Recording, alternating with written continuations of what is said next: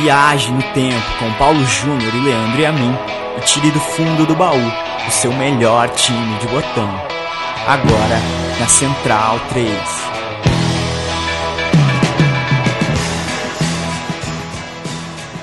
Este é o meu time de botão, o seu podcast é, de time velho, de história velha, de jogo velho, de causa velho de bola.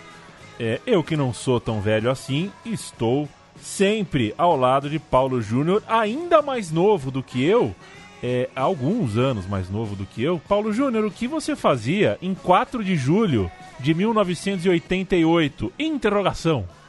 Dali Leandro e a mim, um abraço para quem acompanha o meu time de botão. Eu não fazia nada, eu tinha nem dois meses. Eu era um, um pepino, mais ou menos. Sei lá, Pepino, um, é- é assim. uma berinjela. Igual o aplicativo lá que vê o tamanho das crianças, mas quando nasce já é maior que um pepino, né? A minha familiaridade com recém-nascidos, você pode perceber, é qualquer coisa. Mas eu tô surpreso, viu, com esse dado que você vai abrir o programa, porque mostra que quando falamos dos Yankees, tudo parece que dá, tudo dá uma dá uma alinhada, né? Que coisa, eu tô surpreso com esse seu primeiro parágrafo aqui do roteiro. Uma boa forma de começar essa história. Ah, Pauleta, uma boa forma seria a gente se encontrar de novo para gravar esse negócio, né? A gente continua em tempos de pandemia. Cuidem-se vocês, meninos e meninas que nos ouvem, amigos e amigas. É, a gente continua cada um de um lado da linha telefônica. Insuportável, viu? É insuportável. Jamais vou saber Sim. responder. é, não, não sei te dizer o que está acontecendo mais. Não aguento mais gravar olhando para minha parede. Aí, obviamente, não posso reclamar, né? A saúde está em dia. Mas, cara, o ano foi longo, né? Mas foi bom. O botão foi bom. 2020, de alguma forma, a gente vai lembrar que de tempo em tempo passava uma hora gravando. E a gente vai dar um pulinho nos States, na terra do tio Sam, como já demos a dica. E mais precisamente, a gente começa a história em 4 de julho de 88, exatos seis anos antes de Brasil 1, Estados Unidos 0, pela Copa do Mundo de 1994. A FIFA deu nessa data, 4 de julho de 88, a sede da Copa do Mundo de 94 para os Estados Unidos, né? Falou, ó, estão eleitos, a Copa é de vocês. Na época, os Estados Unidos ah, não, não, tinha no país nenhuma liga profissional, né? não tinha liga de primeira linha naquele país. E desde 1950, naquele rolê louco por Belo Horizonte, eh, na Copa do Mundo do Brasil, os Estados Unidos não jogavam uma Copa do Mundo.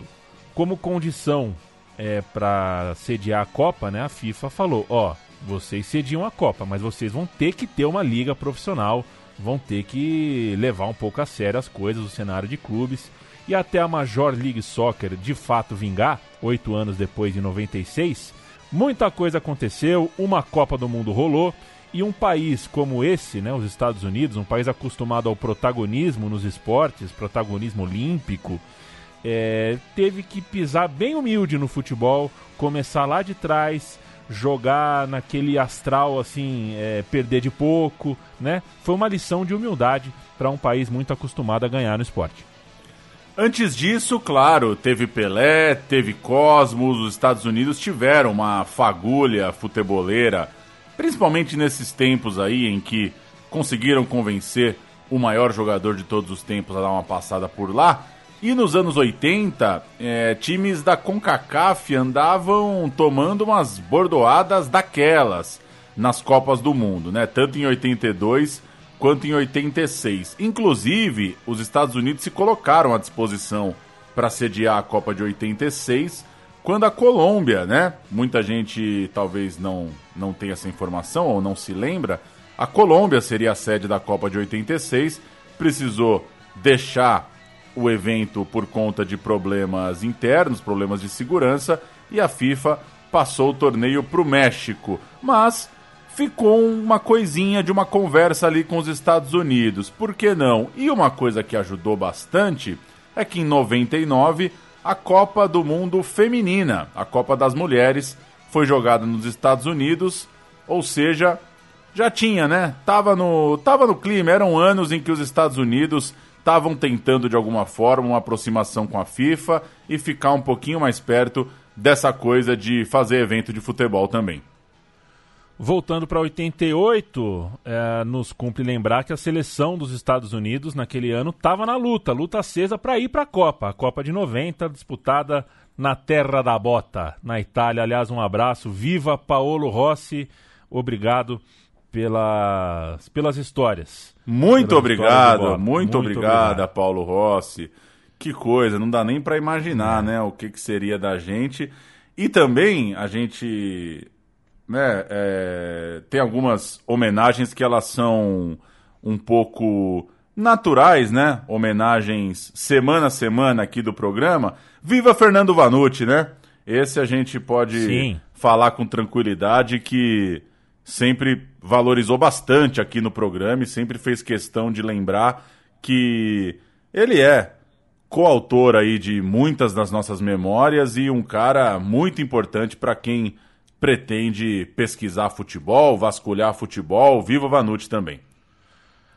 Uh, os Estados Unidos, uh, uh, a seleção né, sofria pressão até do governo para classificar para a Copa do Mundo. Acreditavam que aquela classificação para a Copa de 90 era fundamental para a propaganda, para o posicionamento do futebol do país visando a Copa seguinte. Só que não tinha um time bom, faltava a bola, né? Faltava um time mesmo para classificar e uma ajuda divina aconteceu, veio a bombaça, a seleção do México, que é a Bambambam Bam Bam da CONCACAF.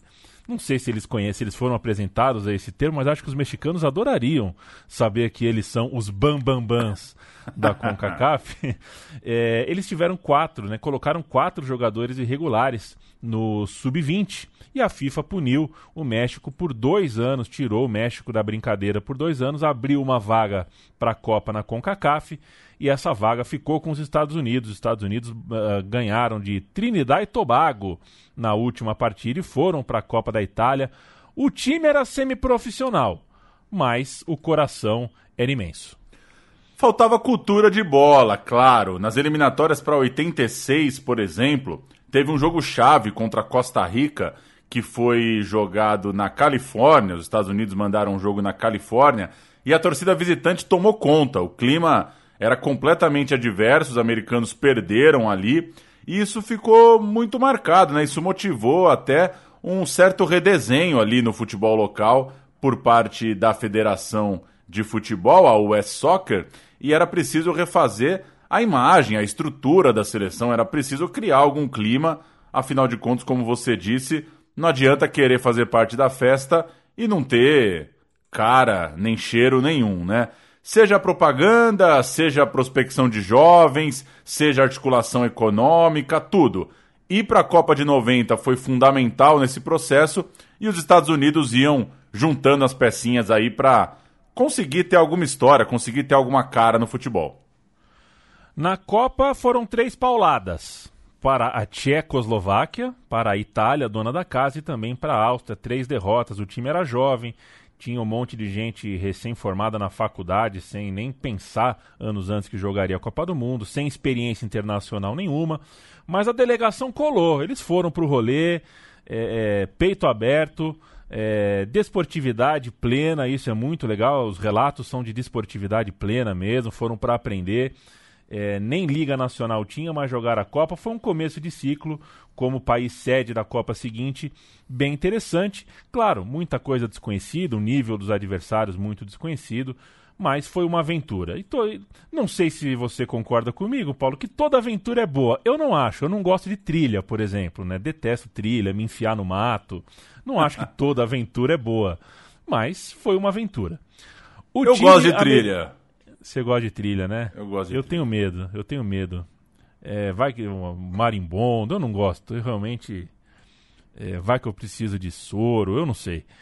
É, Estados Unidos 1, Tchecoslováquia 5. Paulo, Meola, Tritschut, Windschman, Armstrong e Winalda como lateral esquerdo, segundo os relatos que a gente pegou. Eu acho difícil, ele era atacante, pô. Caligiuri, Tabi Ramos, Harkis e Stolemeyer. Depois Balboa. Murray, depois Sullivan e Vermes. O técnico Robert Gensler. Vamos ouvir um pouquinho, um áudio, um sobe-som de Estados Unidos 1, Tchecoslováquia 5. Lopesec pode bater em pé esquerdo, olha aí. Escurrave, bateu. Gol!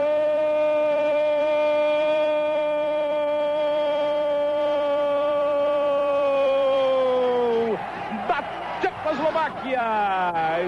Escurrave, número 10, aos 26 minutos. Primeiro tempo de jogo, Escurrave escreve agora no placar de Florença. Um para a Tchecoslováquia, zero para os Estados Unidos. Cadillac, a bola sobrando aí para o toque do Bilek, chegava ali para o Escurrave, desarmado. E aí o pênalti, pênalti. Correu preciso Kurt Rotzlisberger, marcando o pênalti contra os Estados Unidos. Bilek bateu, gol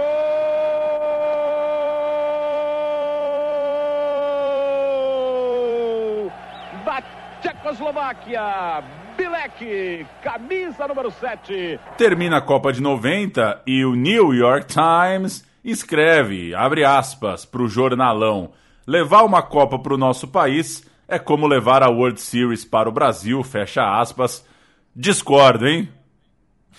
Discorda? Você queria ver uma World Series, não? É claro que não, né? É claro que não. Quem no Brasil ia estar tá pirando na World Series? Com todo respeito. E, e quando a gente fala com é. todo respeito, é que a gente já tá meio cagando, né? Mas com é. todo respeito, porque eu gosto muito dos outros esportes também. Mas não dá para comparar, né, meu filho? A Copa do Mundo, se ela acontecer aqui na garagem do meu prédio, ela vai pegar. É diferente. Tem uma, é. Você tem uma missão, você tem um evento que ele.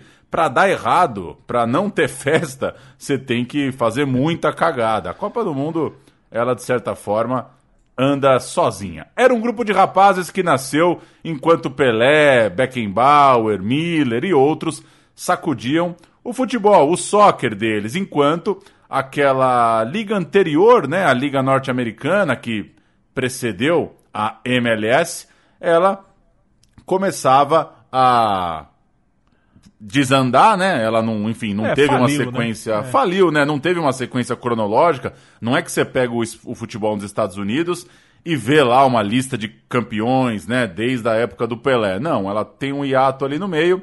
E então, essa nova geração começava a construir uma nova ponte, construir uma nova história. Os Estados Unidos já estavam garantidos na Copa de 94, claro, era a sede, e agora a missão era formar um time mais cascudo, um time mais profissional. Até ali os caras não tinham liga, não tinham uma rotina séria de treinamentos, era tudo muito fragmentado, não tinha nem muito parâmetro, né? Quanto tempo que você se prepara para uma Copa do Mundo? É. Se você não tem campeonato correndo e não tem eliminatórias para jogar, não tem muito parâmetro para isso. Uma experiência quase zero e Curiosa a história que a gente começa a contar agora, então. Como os Estados Unidos deram um jeito de chegar com um time decente na Copa de 94. A Federação Americana decidiu de primeiro passo que promoveria uma gorda agenda de amistosos internacionais, e foram muitos mesmo nestes anos. Os mais conhecidos do time, os melhores, uh, tentaram empregos em times europeus, não acharam nenhuma barca boa, mas um ou outro pegou uma segunda divisão da Alemanha, time pequeno na Holanda, deram, deram um jeito. Sim, sim, um ou outro conseguiu um emprego, mas quase ninguém pegou uma barca, ninguém pegou uma barca boa. Os que não tinham nem clube é, fora, nem clube em casa, recebiam um subsídio da federação para treinarem, né? É, vocês vêm aqui na, na, sede da seleção, vocês treinam, ganham um, salário só para treinar, é, e outros jogadores ainda é, preferiram uh, jogar em clubes semiprofissionais do país, clubes, é, ramificações de universidades, enfim. É, então tinha é, tudo isso acontecendo e pingou um presidente novo. Isso é importante dizer porque foi uma figura que hoje é tida como uh, uh, o gênio. Né? Saiu o Werner Fricker, ele não foi reeleito na US Soccer. É, era, era muito criticado porque não estava conseguindo vender a Copa, né? e isso para os Estados Unidos é um Parece que ele estava falando né? que era tipo a World Series no Rio de Janeiro, né? Essa... E não estava rolando, esse marketing não estava pegando. Pois é, eles, os Estados Unidos ainda queria algo como foi, como foi as Olimpíadas de 84 para o COI, né? Queriam muito lucro tal. E o Alan Rothenberg, que assumiu o S Soccer, virou o nome do profissionalismo da seleção, estruturou a bagaça, foi o nome forte depois da Major League Soccer, foi um cara importante. Na história, ele promoveu a saída de voluntários, né? muita gente trabalhando como voluntário, entrou especialista em marketing, é, aquela coisa da, da cultura do evento ficou muito clara ali no trabalho dele, departamento comercial forte, planejamento midiático, aquela ideia de trazer, levar o futebol para os fãs americanos, filhos de imigrantes. Aquela losona branca de ponta a ponta na sala, assim, toda rabiscada, né? Isso. E, enfim, ajuda de universidades, prospecto de novos talentos. E uma das coisas que ele fez que, é, que foi elogiada foi o anúncio rápido das sedes da Copa. Ó, vai ser nessa, nessa, nessa e nessa cidade. São vocês que vão ter que dar um jeito de, de, de colocar a cultura dentro dessas cidades. De alguma forma, isso definiu o mapa econômico que a Copa do Mundo faria nos Estados Unidos, um país tão grande, tão diverso. E foi assim que, fora de campo, a Copa ganhou forma. Mas ainda faltava o time ganhar forma. Então colou no bonde o sérvio, o mito, Bora Milutinovic, que se chama Velbor. De Velbor virou Bor, é. de Bor virou Bora. Bor, Velbor, Velibor, Bora Milutinovic, um histórico treinador, falava cinco línguas, mas não falava inglês. O que é uma coisa curiosa, né? um, um poliglota que não fala inglês. Não fala inglês, né? É muito difícil, é quer dizer, coisa curiosa. Tô falando qualquer coisa aqui, né? Vá saber a vida que levou o nosso querido Velibor. Borinha, Borinha. Técnico Andarilho, estava no México em 86, estava na Costa Rica em 90, voltaria a treinar uma seleção sede, respondendo na apresentação que sua vida era uma aventura, curtia o rolê, o Bora. Um cara rodado, um cara cabeça aberta, meio com uma ideia internacionalista, um cara desbravador e que combinava, de certa forma, com aquele elenco, com o clima que a seleção estava vivendo. Um elenco montado a partir do goleiro Tony Meola, que era o remanescente da Copa de 90 e tinha moral ali na turma, mas que ainda não dá para dizer que tinha cara de time. O Bora Milutinovic ele é descrito como um cara de frases misteriosas, de jogos mentais, de trívias. Ele gosta de métodos de treino e métodos de motivação um pouco diferentes. Isso, de certa forma, incomodou, inclusive, alguns que eram mais acostumados com um outro futebol, né? Era um cara excêntrico, dá para dizer, no mínimo, e por isso dá para dizer também que seu método até que combinou. Parece que era isso que os americanos precisavam, né? Alguém também com com personalidade, um trabalho autoral, alguém carismático para dar um rumo para aquele time que ainda não existia. Em 91, a seleção dos Estados Unidos disputou 18 jogos. Em 92, 21 jogos. E em 93, o número aumentou para 34 jogos. A seleção fez ainda 15 amistosos no primeiro semestre, ali nos primeiros cinco meses de 94, antes da Copa do Mundo. Ou seja, uma verdadeira maratona, né? Muito acima do que a tal data FIFA de hoje permite pensar que não estava disputando é, eliminatórias, não estava brigando por vaga, teve quatro anos para fazer amistoso a rodo.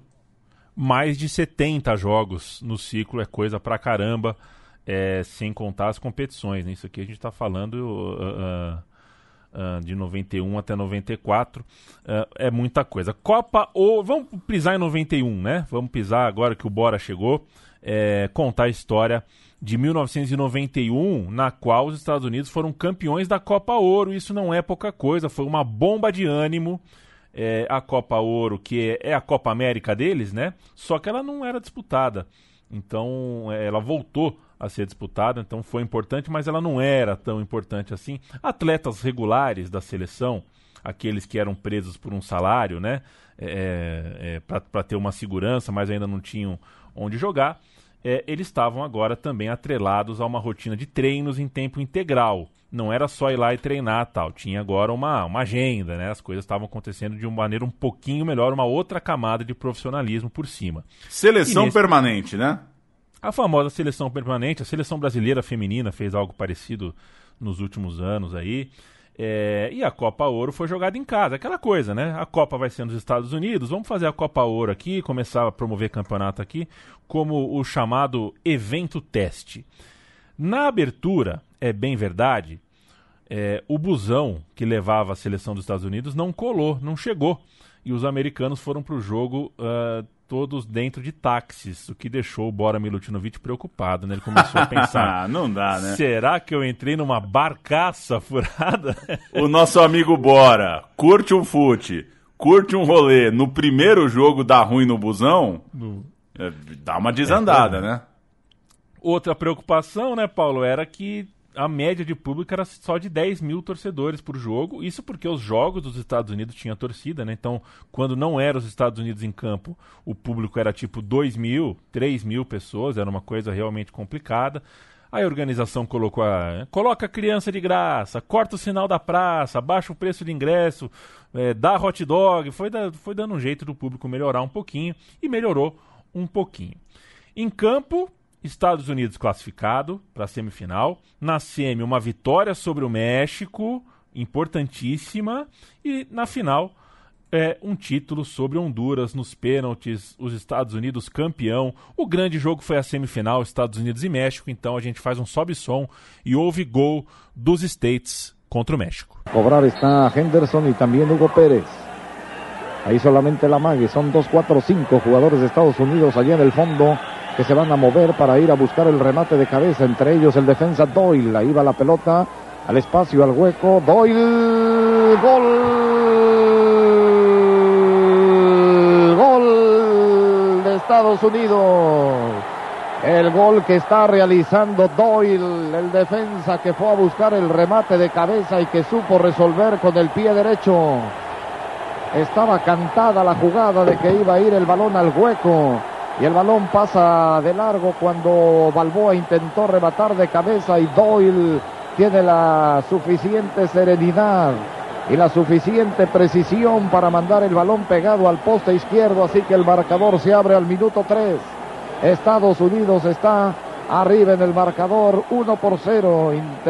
a su despeje, después Clavijo mete pelotazo. Agora, aí é para fuçar, né, Pauleta? Porque é, é, nessa situação que a gente descreveu, que os Estados Unidos estão vivendo, semiprofissional, ganhar a Copa Ouro, né, que ainda que não fosse uma competição importante, era ali, estava todo mundo da CONCACAF ali, era uma coisa que, pô, precisava ser observada, né?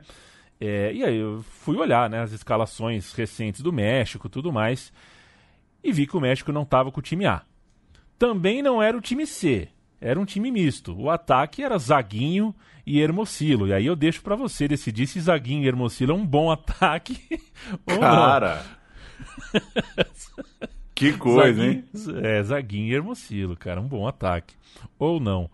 É, mas enfim, um ou outro regular no resto do time. Era um time misto do México, acabou derrotado pelos Estados Unidos. A base dos Estados Unidos ainda era a mesma da Copa de 90, né? Tony Meola, Balboa, Caligiuri e o Inalda esses quatro jogando no time titular ainda, mas foi uma vitória indiscutivelmente grande que deu aquela, aquela mensagem, né? Ó, regionalmente a gente consegue encarar. Vamos ver se a gente consegue agora dar outros passos. Entre os amistosos do ano de 91, um que vale destaque é Estados Unidos 0, Argentina 1 na Califa. Você já fez Califa, Leandro e a mim? Ah, tá. não. Não, também não. A Argentina com um time alternativo, mas com os nomes conhecidos, o Rogério, o Astrada, o Goicoechea, foi uma das que viajou até a costa oeste dos Estados Unidos. Era lá onde a seleção americana tinha como prioridade, era o local mais habitual para receber os jogos. Alguma competitividade, pouca renovação, mas é um bom início de ciclo. Era ali o primeiro ano cheio desse novo projeto do Zewa e chegamos em 92, começando esse segundo ano, trazendo dois jogos bem familiares aqui pra gente. Dois jogos entre Estados Unidos da América e República Federativa do Brasil. Primeiro em fevereiro, 3 a 0 Brasil, gols de Antônio Carlos, Raí e Raí no Castelão. E depois, em agosto, A volta, lá na Califórnia, Brasil 1 a 0, gol do Bebeto, um jogo que valia pela Taça da Amizade, um estádio vazio, não estava bombando ainda a repercussão do futebol, e o Pelé era uma atração do jogo, ele deu o pontapé inicial, deu tchauzinho, fez aquele aquele aquela festinha, aquele mise-en-scène de pré-jogo, tirou uma onda, mas não é que o estádio estava cheio não. No fim das contas, resultados dignos até para os americanos, né? 3 a 0 Foi. aqui no Brasil, 1 a 0 lá, mas uma coisa que chama atenção é que eles esperavam um clima maior. Os estádios ainda estavam um pouco miados, não tinha grande repercussão, e a gente estava ali há dois anos da Copa do Mundo. Outro ponto que vale destaque em 92 é a participação americana nos Jogos Olímpicos de Barcelona. É, mexer com jovens, né? Era importante ali, uma competição. Os Estados Unidos conseguiu jogar. O time com jovens foi observado de perto, né? O radar ali, a pranchetinha, a anotação. É, foi um teste mesmo, embora não tenha feito um grande papel, lançou no time, é, no time olímpico que depois teve chance no time de cima jogadores como o Joy Max Moore, que jogou a Copa de 94 pelo time de cima. O time olímpico tinha também o goleiro Brad Friedel, que era um bom, bom. goleiro. Bom goleiro, né? Só jogava na universidade na época, teve a chance ali. O Cláudio Reina, regular. O de... Regular. O filho dele é o jogador, o Reina do Borussia Dortmund. É o filho do Cláudio Reina, inclusive. Sim, sim o Steve Snow, do Standard Liège da Bélgica, dois caras que jogavam em clubes pequenos da França, e os possantes Alex Lalas e Cobb Jones, ambos sem time, a gente vai falar deles já já, é, começaram a trajetória ali naquele 92 Olímpico.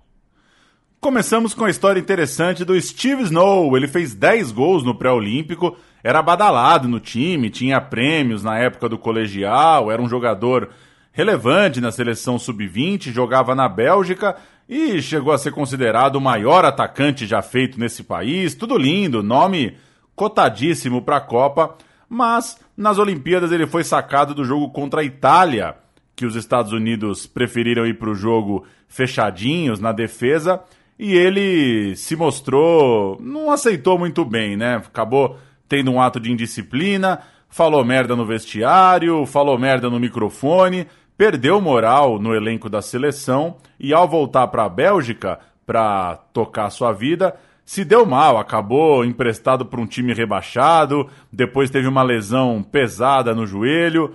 Fim das contas, Bora Milutinovic nunca o chamou. O Snow ficou meio deprimido, não quis dar sequência na carreira, não quis mais saber de jogar bola, largou o futebol aos 24 anos, inclusive não manteve contato com seus ex-companheiros, sumiu do mapa do futebol e fundou, veja você, a Roseles Pizza, a melhor mussarela de Indianápolis, não dá entrevistas, mandamos um zap pro Snow, ele respondeu no, N-O, no, então, Steve Snow é uma história muito curiosa, né? Que loucura!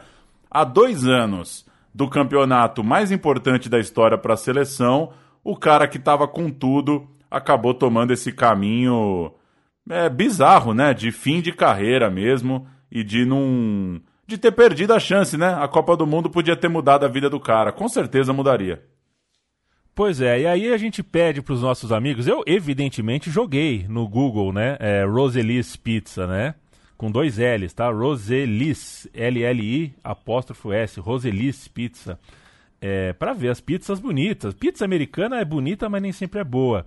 É, eu peço a gentileza, se vocês estiverem uh, de boa aí enquanto nos ouvem, entrem no TripAdvisor, alguma coisa assim, e elogiem o Snow, tá? Elogiem lá, fala, pô, a pizza não é tão boa, mas esse cara metia gol pra caramba, tá? O Brasil te ama.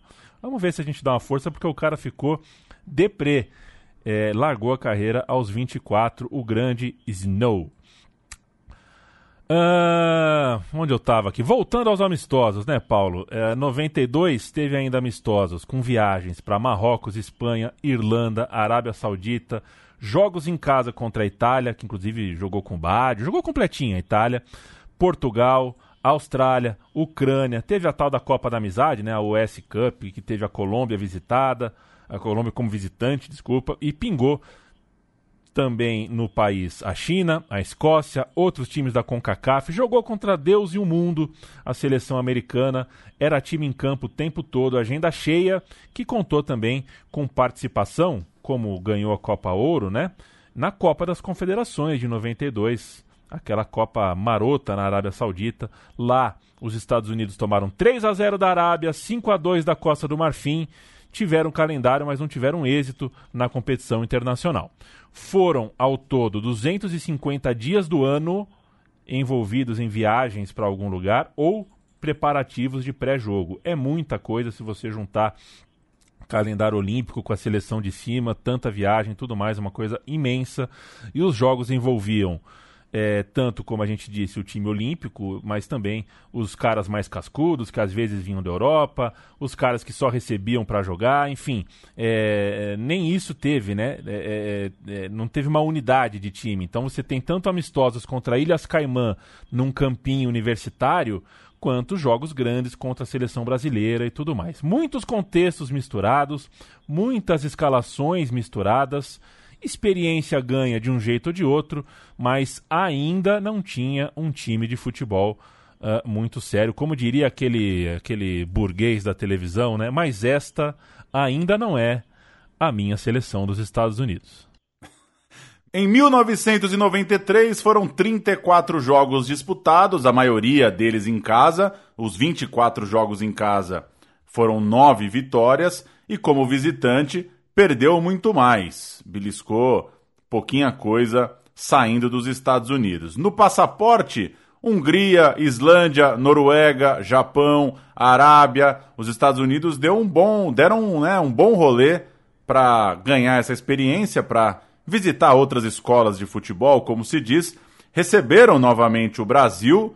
O Brasil ganhou por 2 a 0, gols de Careca e Luiz Carlos Vinck pela US Cup. Criado, em, no... Criado em 92, reeditado em 93, torneio amistoso. Essa Copa, inclusive, os Estados Unidos tiveram depois participação de Inglaterra, de Alemanha, de Brasil. Foi um quadrangular que até pegou legal. Teve um clima de jogo grande, né? Para se ver antes da Copa do Mundo. Era uma chance ali de Alemanha e Brasil, né? Também testarem sua força. Havia uma curiosidade, um clima meio de vestibular para as eliminatórias né, aqui no Brasil. E nesse bololô, se o Brasil estava se ajeitando para quando o bicho ia pegar, os Estados Unidos estavam nesse embalo de formar o time. Luiz Carlos Vinck ou Cicinho? Cicinho. Qual Cicinho? Ah, ah então. te é, peguei, hein? There's only one Cicinho. There's only one Cicinho. Cicinho. A seleção dos Estados Unidos pegou também ingleses e alemães é, em competição no seu país, além é, de Rússia, de México, de Bolívia, de novo a Colômbia. Eles enfrentariam a Colômbia no ano seguinte, né? Foram cinco jogos em março, depois uma média de três jogos por mês, em média, ainda com presença na Copa América. Né? Eles vieram jogar a Copa América de 93, aquela vencida pela Argentina de bategol derrotas para Uruguai e Equador, venciam a Venezuela por 3 a 2 tomaram empate no fim, 3 a 3 saíram com um pontinho, jogaram de novo a Copa Ouro, perderam para o México na final, 0 a 4 no Azteca. É... jogaram, jogaram, jogaram, jogaram e jogaram. Esse time da final da Copa Ouro já tinha, né? Esse 4 a 0 México 4, Estados Unidos 0, já era um time com o Alex Lalas, com o Kobe Jones e, enfim, 34 jogos ao todo é número é, que os clubes fazem em ligas, né? É número de ligas, era esse mesmo cálculo, a ideia era fazer com que a seleção jogasse é, o mesmo número de partidas que, uma, que um clube jogasse no seu país, num calendário é, de liga, de clube e tudo mais. Vamos falar de Lalas, ô Paulo Júnior? Antes, só uma coisa, seguindo, viu? Tô seguindo a Roselis Pizza ah. no ah, Insta. Ah, no Insta. Vai que um dia eu dou um pulo na gringa. Vamos falar de Lalas. Que loucura, né? Que coisa maravilhosa o Alex Lalas e tudo que ele representa, né? Primeiro, começando pelo nome, né? Panayotis Alexander Alexi Lalas. Que beleza! Virou a lenda daquele time. É a cara, né? É a estética, é a imagem daquele time dos Estados Unidos, altão, meio ruivo, cavanhaque de bode, roqueiro, parece com tudo menos com jogador de bola, jogava hockey, era capitão do time do colégio, chegou a entrar no draft por esse esporte, acabou não sendo chamado. Em 88, aos 18 anos, integrou o time universitário da Universidade de Rutgers. Boa. Ru- Rutgers. É, é uma boa universidade, viu? É boa? Boa. É boa. E ele era mais próximo do violão. Curtia ali Djavan, é, Ventania. Tocava um Ventania, o Alex Lalas. E curtia muito as noitadas musicais, mais ainda do que a disciplina esportiva. Era fã de Creedence Clearwater, não o jogador, né? O centroavante Não, do Guarani, não, mas a, a, a, musicalidade do Creedence. Que figura, o Lalas? O Alex Lalas abandonou a facul e o hockey para é, o hockey eh, que ele praticava de forma paralela em 92, porque ele foi fazer parte dessa academia formal, né, da US Soccer. Era um projeto olímpico, contavam com ele, ele foi para lá, salário mensal, dormindo fixamente ali à disposição da seleção olímpica e jogou em Barcelona 92. Depois ele não passou, eh, levou o currículo, né, imprimiu o currículo, levou é, aproveitou que estava na gringa, não passou no teste no Arsenal, não parece que não funcionou, é, e voltou para sua casa em Detroit sem muita certeza do futuro. Não foi as Olimpíadas, não, não abriram as portas que ele imaginou. Só que em 93 tocou o telefone, era o Bora. Fixo. Bo- o fixo, claro. Era o Bora Milutinovic que o chamou para treinar no time de cima. Falou: vem pra cá, bodão, preciso de um zagueiro como você. E aí começava de verdade a carreira do Lalas na seleção. Quase 100 jogos pelo time de cima. Não que ele tenha parado com a sua carreira musical. O Lalas tocou em uma banda, o Lalas era da banda The Gypsies. A garoto! É, desde a faculdade, The Gypsies era a banda dele e ao longo da carreira na bola ele lançou sete álbuns solo e continuou se apresentando em bares, casas, televisões. Vamos ouvir uma das principais músicas, a mais tocada do Lalas no Spotify, Pretty Mess.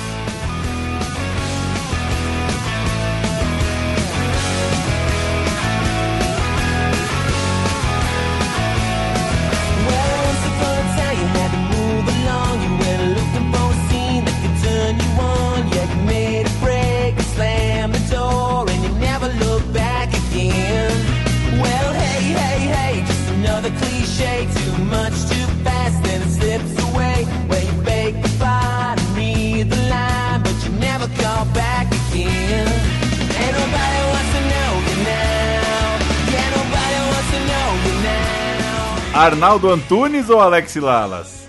Alex Lalas. Boa. E você paquerou muito de telefone fixo? Você ligava na casa Porra. assim das meninas e aí como é que era o seu? Era aquele Oi, por favor, a Maria? Rolava aquele por favor? Ah, a Vanessa se encontra. A Vanessa se encontra. A Vanessa se encontra. Telefone com fio ou ia pro quarto com o Fio, telefone? fiozão, fiozão. Mas depois, Fiozão, né? É, teve uma época que teve até a extensão, mas era uma bosta. A gente pegou ligação cruzada, né? Você lembra disso, né? Pegou, Tinha pegou. vez que dava umas ligação, fudia tudo. E a mãe ficava ouvindo da sala, não tinha um segundo telefone, porque teve essa moda dos dois telefones na casa também.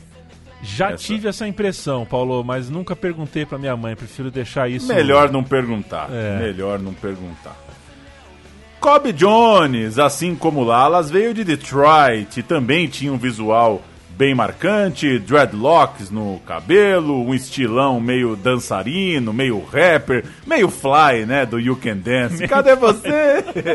Cadê você? Também pouco comum para um jogador. Foi ainda muito jovem morar na Califa e sempre esteve próximo do futebol, nada de outros esportes. O Kobe Jones, se um dia você estiver no bar e alguém falar, ah, o Lalas, o cara jogava rock, ah, o Kobe Jones também não.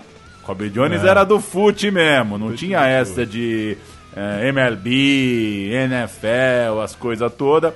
Ele curtia o futebol e, embora o sonho dele ali na universidade fosse a medicina. Esses Yankees são maravilhosos, eles jogam bola e seguem estudando, que coisa boa.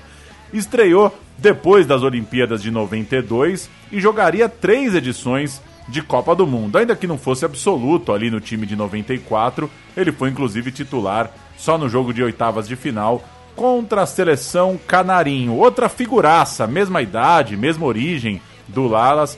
Eles eram muito amigos e as câmeras gostavam deles. Claro, rolou na época a tal Kobe Mania. Toda criança queria ser o Kobe Jones.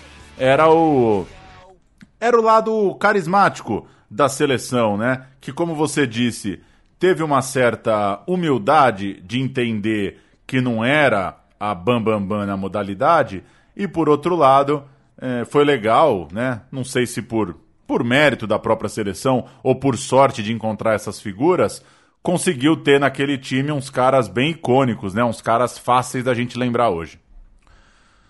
O, o, o Lalas, ele jogou e também tocou na TV é, no Padova da Itália, né? Depois da Copa do Mundo. Então jogou na Itália, ele pode dizer isso. Enquanto o Kobe Jones pegou uma Inglaterra, né? Jogou no Coventry e deu uma passada também pelo Vasco da Gama. É, ele declarou que passou pelo Vasco para manter o condicionamento físico, pensando na MLS, que viria logo a seguir, atrasou um ano, né? Só começou em 96, mas passou. O Kobe Jones no Vasco aconteceu. E outro ponto curioso é que o Kobe Jones foi treinado na quando Petis pelo pai do Eric Winalda, né? O, o, que era um senhor que teve formação na Holanda, uma formação de futebol ali mais robusta, né? E nos Estados Unidos tinha uma loja de artigos esportivos ali na Califórnia e a essa loja ficava com a TV sempre no futebol, porque o seu Winaldão era louco, louco, louco pela bola, pelo fute. Então foi treinado pelo pai do companheiro de ataque, né? O Kobe Jones joga contra o Brasil no lugar do Hinaldo, né? O Hinaldo, inclusive, fala foi a maior decepção da vida dele ser sacado naquele jogo. É, imagina a cabeça do pai, né, do Hinaldo, que viu o pupilo entrar no lugar do filho. É, o fato é que o Kobe Jones passou a gostar de bola vendo futebol ali na loja de artigos do pai do Hinaldo. Paulo. A etnia era uma questão importante, era um debate diante dessa seleção. Tanto o Kobe Jones quanto o Lalas representavam, né? Eles representavam respectivamente negros e imigrantes. O Lalas é de uma família grega e a seleção precisava chegar em todas as esferas sociais, em todas as camadas, ter representantes de todas essas. Essa era uma coisa que estava ali no bastidor também, né? O Lalas nunca negou que cuidava da imagem pessoal para cativar um público que não era do futebol. Ele queria ser esse elo também com outras populações, outras turmas nesse gigantesco país, né, que ele habitava. Outro exemplo, para além do goleiro Tony Meola, eram os representantes hispânicos. O maior exemplo era o Marcelo Balboa, que tinha um belo cabelo de chororó, mullet, né? Ou mullets, Mullet. mullets, se você preferir. Tiger King. Pois é, aquele bigodinho, família argentina. Balboa era zagueiro e era um cara que também tinha essa relação com uma cultura mais latina. Então é, é interessante isso, né? País bem complexo, bem grande, e esses caras iam formando ali também o, o quebra-cabeça das etnias espalhadas pelos Estados Unidos. Balboa, filho de argentino, lembra na infância de rejeitar o beisebol. Falou, não quero jogar isso, o pai achou bom. É, ele se recorda também do pai procurando sinal em rádio para ouvir jogo do River Plate, que era o time da família, e comprando uma parabólica para assistir futebol europeu, futebol internacional, talvez o Brasileirão, por que não? É, e quando eu, um abraço para Paulo Pai, né, que também é, já, já fez corre de parabólica para o filho ver futebol. Ah, que Ei, beleza. Paulo Pai. Mas E isso meu pai já fez califa, hein? já fez califa. O caipira é rodado, o caipira é rodado. O filho não deu muito certo, mas o caipira é zica, meu, já fez califa. O, nada disso fazia do jovem Balboa nos anos 80 um cara legal entre os amigos, né? Ele devia ser o cara zoado nos filmes, né? O, na escola, lá, o, o menino do bullying. Porque, enfim, gostava de futebol e ninguém gostava de futebol na escola dele, segundo ele mesmo.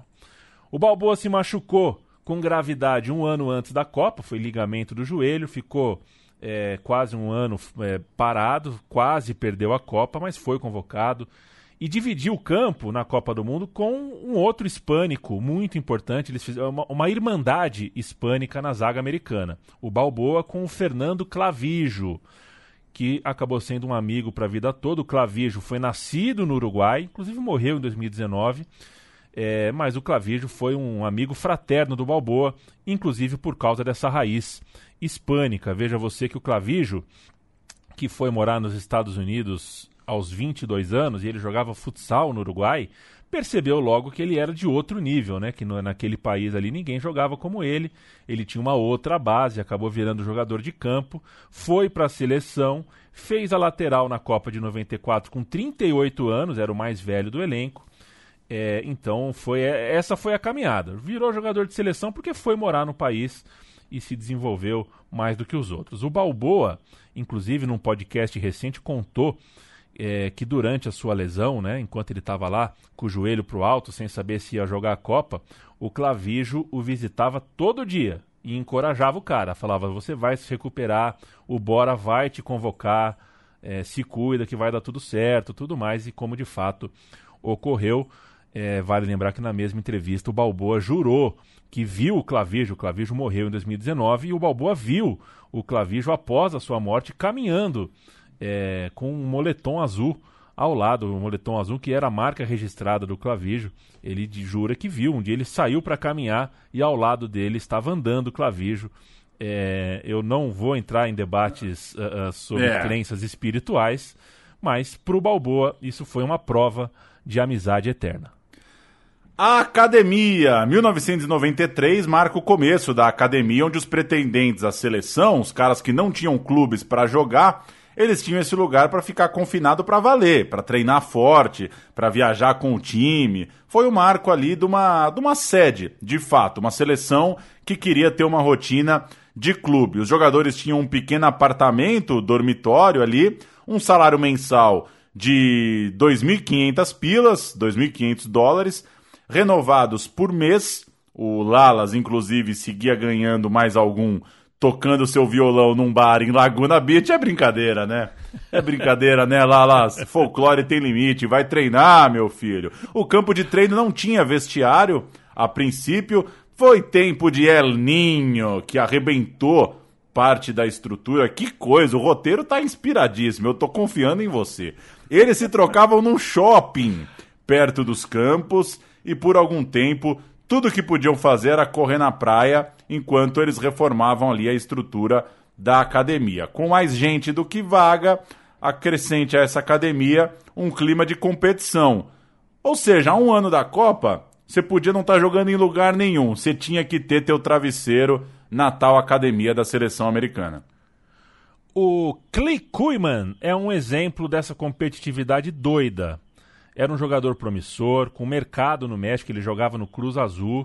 Acabou jogando a Copa do Mundo, mas colou nesse acampamento para fazer uns treinos e num coletivo ele cuspiu no companheiro. Perdeu espaço na hora, foi ali, né? Foi eh, advertido, mas era essa, era a briga, todo mundo querendo as mesmas vagas. Havia uma evidente diferença de grupos, né? É, porque tem os que vêm de equipes de fora, o cara que cola da Europa, todo bonitão, com relógio novo, descansado, sem olheira, né? E a galera no perrengue ali, se trocando no shopping, naquele, vivendo aquele Big Brother. O Lalas, o Lalas descreveu como um Big Brother sem câmeras, é, aquela, aquele acampamento, né? Então, você tem ali gradações de perrengues, e isso não é bom para um grupo, né? Para um coletivo de pessoas.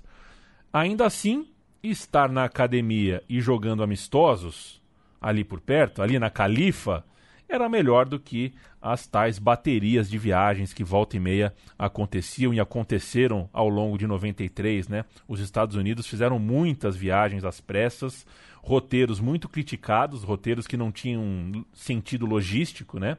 É, é, aquela coisa pra, pra, de São Paulo para Goiás, você bate Aracaju e volta, sabe? Umas coisas sem nenhum sentido. Muito cansativo, muito confuso, e os jogadores também ficaram desgastados com tantas viagens. Chegamos no sorteio, final de 93, veio o sorteio para a Copa do Mundo e o Tony Meola, convidado, se recorda de um diálogo com Evander Holyfield, que coisa, Meu que Deus. afirmou não saber exatamente do que se tratava o futebol, mas estava empolgado. Era um fanfarrão, né?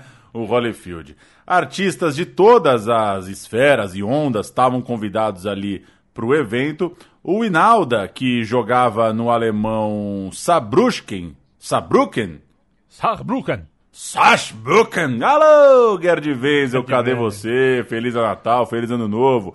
Ele estava voando para o seu país e se surpreendeu com o clima de pessimismo né, que estava ali no sorteio ao desembarcar. Ele não achou ruim pegar a Colômbia, contra quem os Estados Unidos já tinham jogado e, e, né, tinha sido um jogo normal. E ele conhecia jogadores da Suíça, jogadores da Romênia e não se assustava muito com nenhuma dessas duas seleções europeias. Mas o sorteio foi um banho de água fria para os Estados Unidos. Na análise geral, a ideia era de que o grupo era duro demais. Não foi um dia para se comemorar, foi um dia de apreensão para quem estava de olho no sorteio da Copa. Sorteio feito, sete meses para a Copa e o Oba-Oba começa. É matéria na People Magazine, convite da MTV, entrevista para a CBS, outdoors pelas cidades com jogadores, fotógrafo na porta do, da academia, na casa dos jogadores, em Episódio dos Simpsons, paródia Episódio do, do Simpsons. Family Guy. hambúrguer do McDonald's com o nome Mac Winalda, Mac Meola. O clima da Copa chegou com tudo. Budweiser com, com o rostinho dos jogadores, mini crack, tampinha de garrafa. Toda a mídia acabou deixando Tatuagem no ping, criadores- tatuagem no chiclete. Tatuagem do chiclete, tudo isso. E os criadores da Adidas foram chamados para uma tarefa original. Vocês precisam desenhar o uniforme da seleção e esse uniforme precisa passar o American Way of Life, né? É, o jeito de ser americano. Num belo dia, os atletas foram instruídos a irem ao hall para reunião ali, todos de calça jeans. E quando eles viram o uniforme, eles entenderam. O uniforme da seleção emulava uma textura falsa de jeans, né? Era aquele azul, aquele azul. Era um jeans, né? Era um, um- jeans. É, com estrelas brancas espalhadas pela camisa. Uma coisa chocante, né? Um uniforme chocante. Todos riram muito do uniforme. Primeiro ficaram incrédulos, depois caíram na gargalhada, porque o uniforme parecia ridículo. É, mas foi um sucesso de marketing. Muita gente gostou até hoje. Hoje virou um cult, né? Hoje aquela camisa é um cult. Camisa jeans com short vermelho. O outro uniforme era é, listras onduladas emulando a bandeira americana, com short é, jeans, né? O short fake jeans, no caso, jeans falso, emulando ah, a textura do jeans. Vai subir um blue jeans da Angélica ou não? Não, acho que. não, acho não que- precisa, é, não, né? é, de blue não jeans, de blue jeans, tênis velho, no, velho pé, no pé, de boné. boné, de blue jeans. De Blood, ele estava afim, apareceu Apareceu pra pra mim. mim. É, Ele tava de budão desbotado, Tá. tinha os olhos azuis. Que canalice essa música.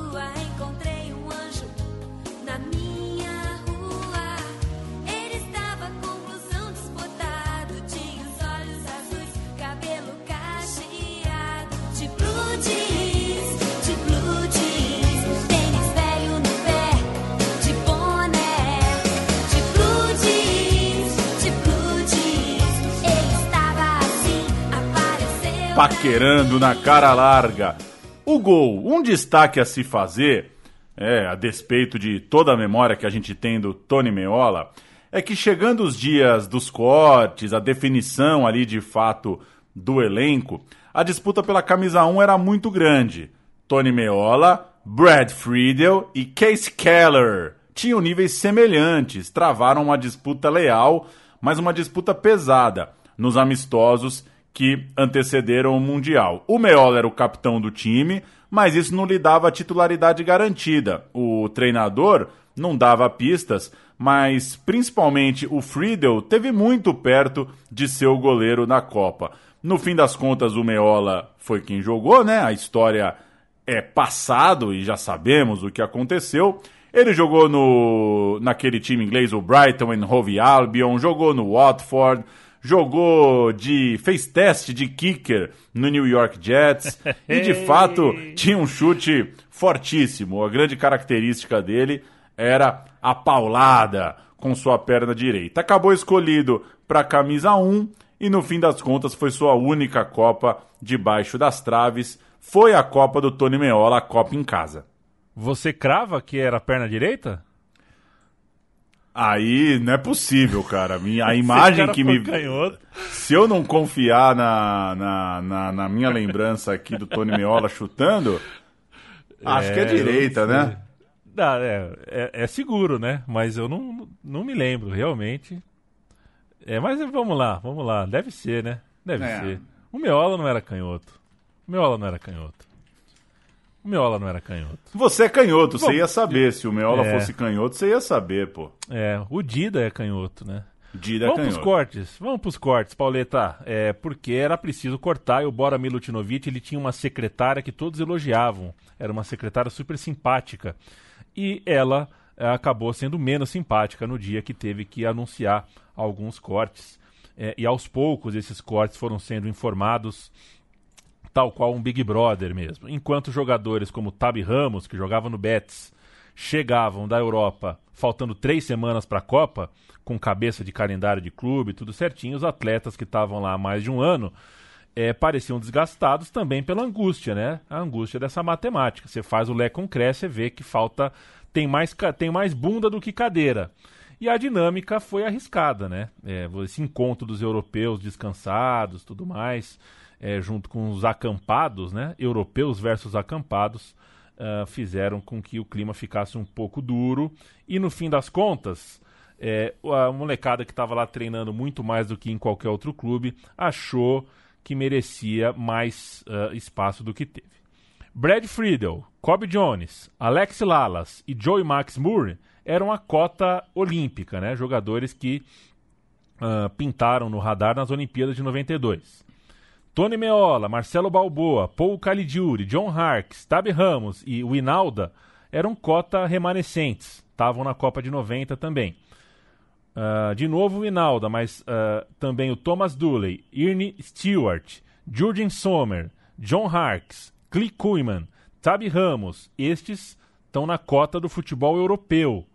né? Você vai vendo várias pequenas castas aí na seleção e a cota dos hospedados, né? a cota dos acampados que ah, fazia o resto da seleção aí, que estava desde janeiro de 93 ah, ah, acampado. Jeff Agus, zagueiro, Chris Henderson, Dominic Kinnear, foram o- esses três, né? Agus, Henderson e Kinnear, os últimos nomes cortados, os três derradeiros eram ah, todos eles, né? Todos os três eram da turma dos acampados, da turma da concentração. Foi um dia de coração partido, de sentimentos conflituosos na academia e ah, mas tiveram que ir embora. Vale lembrar também que dos veteranos da Copa de 90 também hou- houve, hou- houve cortes, né? Desmond Armstrong, John Doyle, Kaiser Keller, o goleiro, Bruce Murray e o atacante Peter Vermes ficaram de fora da lista final. Pauleta. Vai subir um coração partido, Alejandro Sanz, ou também não? Acho que não, acho que não. Acho que não. Se bem que essa música do Alejandro Sanz é, começa com tiritas, né? Tiritas para um coração partido. Descobri que tiritas é band-aid. Que coisa. Tiritas para el coração. É bonita, é bonita a música.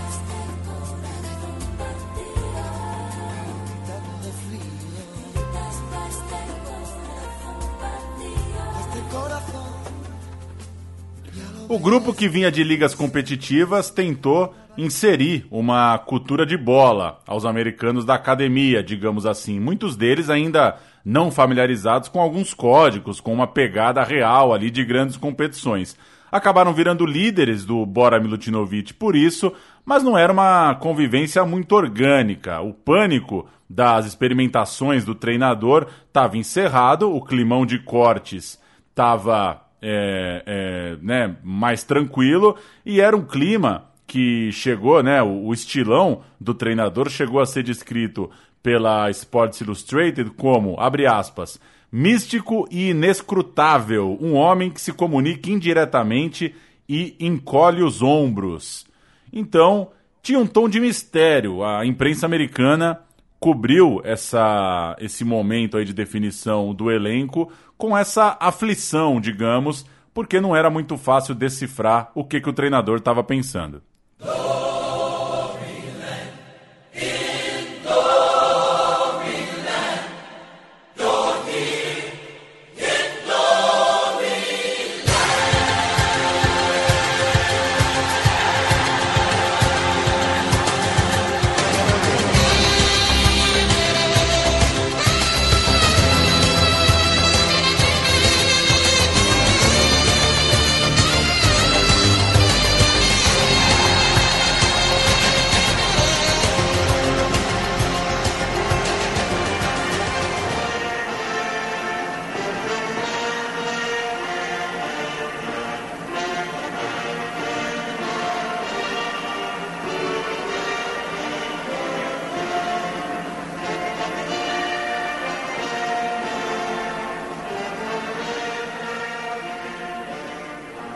Isso que a gente ouviu é o OEA deles, né? Assim, a gente tem o nosso OEA de 2014, essa era a musiquinha, a vinhetinha de começo de, de, de jogo, o hinozinho da Copa do Mundo de 94. A gente também fez um sobe-som em fade é, do hino dos Estados Unidos na estreia. É, chegou, né? Tudo isso que eles passaram chegaram para estrear contra a Suíça do loirão Alan Suter, do brancão Chapuissá e do meia Sforza. Isso foi em 18 de junho de 94 no Pontiac Silverdome em Detroit, terra do Lalas, terra do Kobe Jones. Estados Unidos com Meola, Click Kuyman, Alex Lalas, Marcelo Balboa e Caligiuri. É, Tabi Ramos, Dooley, Harks e Sorber. Stewart, depois Kobe Jones, Winalda, depois o Ed Early. Bonitinho o time, duas linhas de quatro, time sem segredo. É, fez tanto teste, mas jogou sem segredo, sem grandes inovações. E uma bomba que aconteceu antes, né? A Colômbia, que era a favorita, tinha perdido para a Romênia, o grupo já estava embaralhado desde então, e os Estados Unidos, com a sua camisa jeans e o seu short vermelho, uh, jogou num estádio coberto, né? O estádio de Detroit era coberto. E, Pauleta, não tinha ar-condicionado funcionando, veja você. Você pega um estádio coberto, põe 80 mil pessoas dentro, molha o gramado e não liga o ar-condicionado. O que acontece? Acontece algo parecido com uma panela, com água dentro, né? Fica uma panela de cuscuz. Os jogadores uh, que tiveram nessa partida uh, uh, falam que o efeito estufa no estádio a falta de ventilação foi a pior experiência que eles já tiveram com o futebol, porque não dava para respirar, porque além de muito quente, tava, o ar era muito úmido, o ar estava molhado. Né? Então, é, imagina que horror jogar uma Copa do Mundo desse jeito, uma abertura de Copa desse jeito. Seja como for, a bola rolou. A bola rolou, são 11 para cada lado e quando o juiz apita, né, todo mundo tem possibilidade de vitória, vão para cima. Assim foram os Estados Unidos que fizeram uma Copa bonita, hein, Leandro e a mim? Copa bonita, tá bom, festiva, o time fez o que dava para fazer e a gente que tá aqui no Brasil, obviamente, vai sempre se lembrar daquele dramático jogo de oitavas de final, né? Meu gol favorito na Copa, meu lance favorito é. na Copa. Eu era bebetista quando era garoto, fui perdendo meu bebetismo ao longo dos anos, é, fui me tornando mais romarista e muito mais zinhista, né? Chegou um dia da minha vida Sim. que eu me dei conta que a enceradeira, na verdade, era o coração do time do Parreira. Foi legal, a Copa do Mundo foi legal e foi legal saber mais da aventura dos Estados Unidos da América nessa onda. E conseguiram muita coisa, né, Paulo? Vamos lembrar que em quatro partidas é, conseguir vencer a Colômbia, que era a grande favorita, e eliminar a Colômbia da Copa foi uma coisa muito grande. Aquele foi o grande jogo, o grande momento de comunhão uh, entre torcida e jogadores até as oitavas de final, que foi no feriado de 4 de julho, né? Aquele Brasil e Estados Unidos era o feriado da pátria deles, então a comunhão foi muito forte a- a- por causa daquilo. É, então você tem um empate contra a Suíça, depois uma vitória, como foi a vitória contra a Colômbia, é uma coisa muito forte. Realmente é uma coisa muito forte. Aí tem a derrota para a Romênia na terceira rodada, que leva os Estados Unidos para enfrentar o Brasil. Mas se eles não, se, por exemplo, empatassem com a Romênia e não perdessem, pegava a Argentina nas oitavas. Talvez não fosse tão diferente assim. A gente lembra do drama que foi Estados Unidos e Brasil, mas mesmo com um a mais, é, só deu o Brasil, né? Eles não conseguiram, assim, chegar na nossa meta com muito, é, nem com muito, nem com pouca ênfase, com pouca força, é, com, com, com muita força. O Brasil dominou aquele jogo, mesmo com um a menos em campo. Então é a Copa da, da do Leonardo dando a cotovelada no Tabi Ramos. O Tabi Ramos nunca mais foi o mesmo. Tem a morte do Escobar, né? Os jogadores dos Estados Unidos tomaram um baque quando souberam, entenderam qual era o contexto, o que acontecia na Colômbia. Eles não tinham ideia que a Copa do Mundo tinha um tamanho daquele, né? Que um jogador podia ser morto é, por causa de um gol contra e aquela morte estava de alguma forma vinculada ao gol contra pelos relatos, tudo mais. Aquilo foi muito chocante, foi uma coisa que assustou os jogadores. É, e outras experiências, como a, a famosa bicicleta do Balboa, né? Aquela bicicleta contra a Colômbia que tirou tinta da trave, que seria um gol mitológico para a história da- da- das Copas do Mundo. É, entrou para a história dos Estados Unidos. Então são muitas pequenas histórias ao longo da Copa do Mundo que atestam que esses caras realmente queriam viver uma aventura e viveram, sim, senhor. E a última Copa, né, pra gente que vê da televisão, a última Copa mais. com uma personalidade mais própria, né? De 98 pra frente, a gente entrou aí num certo padrão, né, de localização de câmeras, de organização de entorno, coisa do tipo. As Copas são mais ou menos parecidas. Claro, Estou exagerando um pouco, mas são mais ou menos a mesma coisa. Ali em 94 ainda tinha essa particularidade, né? Um estádio maiorzão, outro coberto, e a, a- cada lugar tinha uma cara mais própria do que acabou se tornando depois, principalmente de 2002 para frente, né? Com os lugares em que se construíram né, os estádios para a Copa do Mundo. Então foi legal. Minha lembrança de 94 é muito essa, é muito como cada jogo tinha uma cara totalmente diferente da outra. Os jogos tinham ambientes muito próprios, muito únicos. E eu, garotinho de tudo, me diverti bastante. Pra gente fechar, Paulo, já mandando um abraço pra quem nos ouve, pra quem sempre é, vai do começo ao fim aqui com a gente. Acho que é, vale o registro de que o Lalas conta que depois jogando pelo Padova na Itália, ele foi pro antidoping é, num jogo contra a Inter de Milão e ficou numa salinha ele e o Bergkamp. E aí você imagina, né, que esse é um curta-metragem, hein? Esse dá pra filmar, hein? O Lalas e o Bergkamp na sala do antidoping e que o Lalas ficou observando o Bergkamp, né? Ficou olhando assim na fila do xixi e ficou pensando, cara, ficou olhando para os olhos do Bergkamp, viu como o cara tinha compromisso com o jogo, o quanto o futebol desgastava o cara, né? O quanto o pós-jogo do Bergkamp era, era pesado. Então Lalas viu que ele, Lalas, não pertencia àquele mundo, né? Era, eram mundos diferentes. E a Copa do Mundo, em, muita, em muitos momentos né, ao longo da história, cada vez menos, mas ao longo da história, sempre foi é, é, é, rica em encontros de mundos diferentes, né? É, times que vêm com outras perspectivas, enfrentar seleções super badaladas e tudo mais. O Lalas, então, é, olhando para o Bergkamp, lançou essa pensata, falou, cara, é, que aventura que eu vivi na Copa do Mundo, porque a gente não é do mesmo, a gente não é do mesmo rolê, né? Mas a gente jogou a mesma coisa. Isso é muito grande. Pauleta, estamos conversados, meu companheiro? Estamos conversados por hoje e volto quando você me chamar. Afinal, você é o host. Eu sou o seu parceiro de programa. Co-host.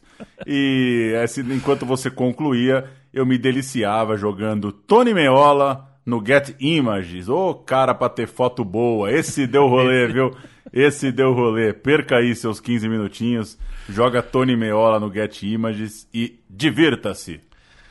Valeu, Pauleta! E agora ah, a gente se vê na, ah, em breve com mais uma edição, mas agora, agorinha mesmo, eu vou me deliciar com uma pepperoni da Isabeles Pizza.